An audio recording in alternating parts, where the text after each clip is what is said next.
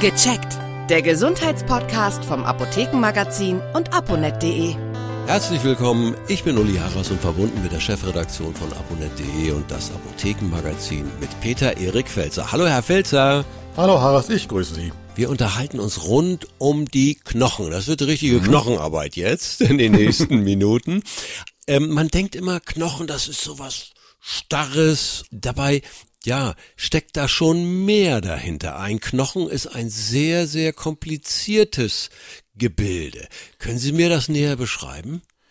Ja, man denkt ja immer, Knochen ist etwas Starres und etwas sehr ja. Hartes, aber ein Knochen ist doch sehr elastisch und beweglich. Ah. Und man kann sich einen Knochen so ein bisschen wie so eine ganz kleine Schwammstruktur vorstellen. Und dort kommen natürlich auch wieder Nährstoffe rein und raus. Und es ist immer ganz hin und her. Also ein Knochen hat auch verschiedene Dichten, äh, mal mehr Kalziumgehalt, mal weniger. Also ein Knochen ist sehr was sehr Lebendiges und nichts Starres. Das merkt man zum Beispiel auch daran, früher, wenn man sich ein Bein gebrochen hat, wurde direkt alles eingegipst und es soll sich nicht mehr bewegen. Ja. Heute kriegt man ja so Spezialschuhe an und äh, soll auch möglichst schnell wieder mobil sein. Das hat natürlich auch mit den Muskeln zu tun, aber auch mit der Versorgung des Knochen. Also, äh, da gibt es Riesenfortschritte und Änderungen und eines bleibt aber immer gleich. Calcium, Calcium, Calcium.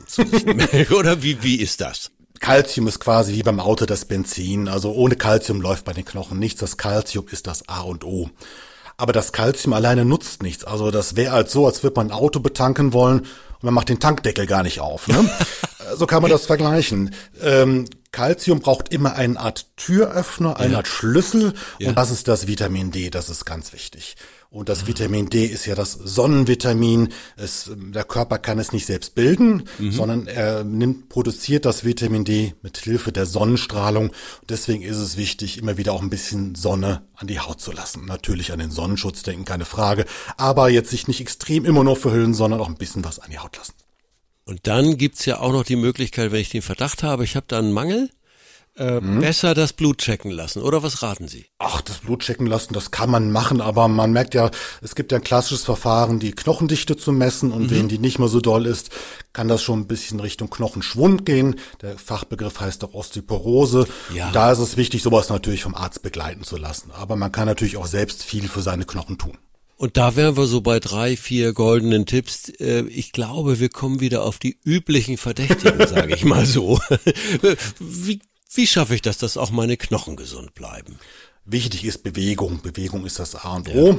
Da natürlich ein bisschen schauen, ob die Gelenke vielleicht schon ein bisschen Beschwerden machen. Mhm. Also es gibt ja diese klassischen Sportarten, wo man diese Stoppbewegungen hat. Ja. Basketball, Tennis, Skifahren. Das ist nicht so gut für die Gelenke, aber ja. zum Beispiel Nordic Walking, Radfahren, Schwimmen ist ganz prima für die Knochen. Ich habe jetzt sogar schon äh, gehört von dem Fitnesspapst, in Deutschland, oder gibt mehrere, also wir es nicht vertiefen, selbst spazieren gehen, dreimal in der Woche, so eine halbe bis dreiviertel Stunde, ist schon unglaublich positiv für den Körper. Unbedingt. So? Also spazieren gehen ist, man muss ja gar keine, keine Goldmedaillen gewinnen wollen. Also Nein. Bewegung, Bewegung, Bewegung, das können auch die kleinen Dinge sein. Wenn man mal eine Etage mehr die Treppe geht oder vielleicht auch mal, wenn man mit der Bahn unterwegs ist, mit der Straßenbahn oder dem Bus, eine Station früher aussteigen, dann geht mhm. man ein paar hundert Meter mehr. Das müssen gar nicht die ganz großen Dinge sein. Die kleinen Dinge tun auch schon sehr viel für die Gesundheit und auch für die Knochen. Und zur gesunden Ernährung, da gibt's ja diese zehn goldenen Regeln. äh, können Sie die auch nochmal? Also dann haben wir es wirklich mal wieder kompakt. Äh, die zehn goldenen Regeln der Ernährung. Was habe ich mir darunter vorzustellen? Wichtig ist, sich ausgewogen zu ernähren. Es geht ja um diese Mineral- und Vitalstoffe, die wir ja. angesprochen haben. Ja. Calcium, Vitamin D. Vitamin D ist jetzt keine Ernährung, das gilt über die Sonne. Wir haben noch das Magnesium, was auch gut für die Knochen ist. Mhm. Und das Vitamin K2. Das Vitamin K2 ist quasi noch so ein kleiner Booster für, für das Calcium. Also das Vitamin D macht quasi die Tür auf und das Vitamin K2 gibt dem Calcium noch so einen kleinen Schubs von hinten, da geht's noch ein bisschen schneller in die Knochen rein. Wo steckt das drin? Diese Vitamine, Mineralstoffe. Grünes Gemüse ist toll. Kalzium natürlich ganz wichtig. Milch und Milchprodukte. Ja. Da müssen die Veganer ein bisschen aufpassen, wenn man mhm. eben diese Milchersatzpräparate nimmt. Die sind manchmal mit Kalzium angereichert, manchmal nicht. Einfach einen Blick auf die Packung werfen, ob das überhaupt drin steckt. Knochenharte Tipps vom Chefredakteur der aponet.de und das Apothekenmagazin. Herzlichen Dank. Peter Erik Felzer war das. Danke. Herr Karas. Tschüss. Tschüss. Vielen Dank fürs Zuhören. Vergessen Sie nicht, unseren Podcast zu abonnieren. Und viele weitere Tipps und Informationen für Ihre Gesundheit lesen Sie online auf www.aponet.de und alle 14 Tage im Apothekenmagazin, das Sie kostenlos in Ihrer Apotheke bekommen. Bis nächste Woche zur neuen Folge von Gecheckt, der Gesundheitspodcast vom Apothekenmagazin und aponet.de.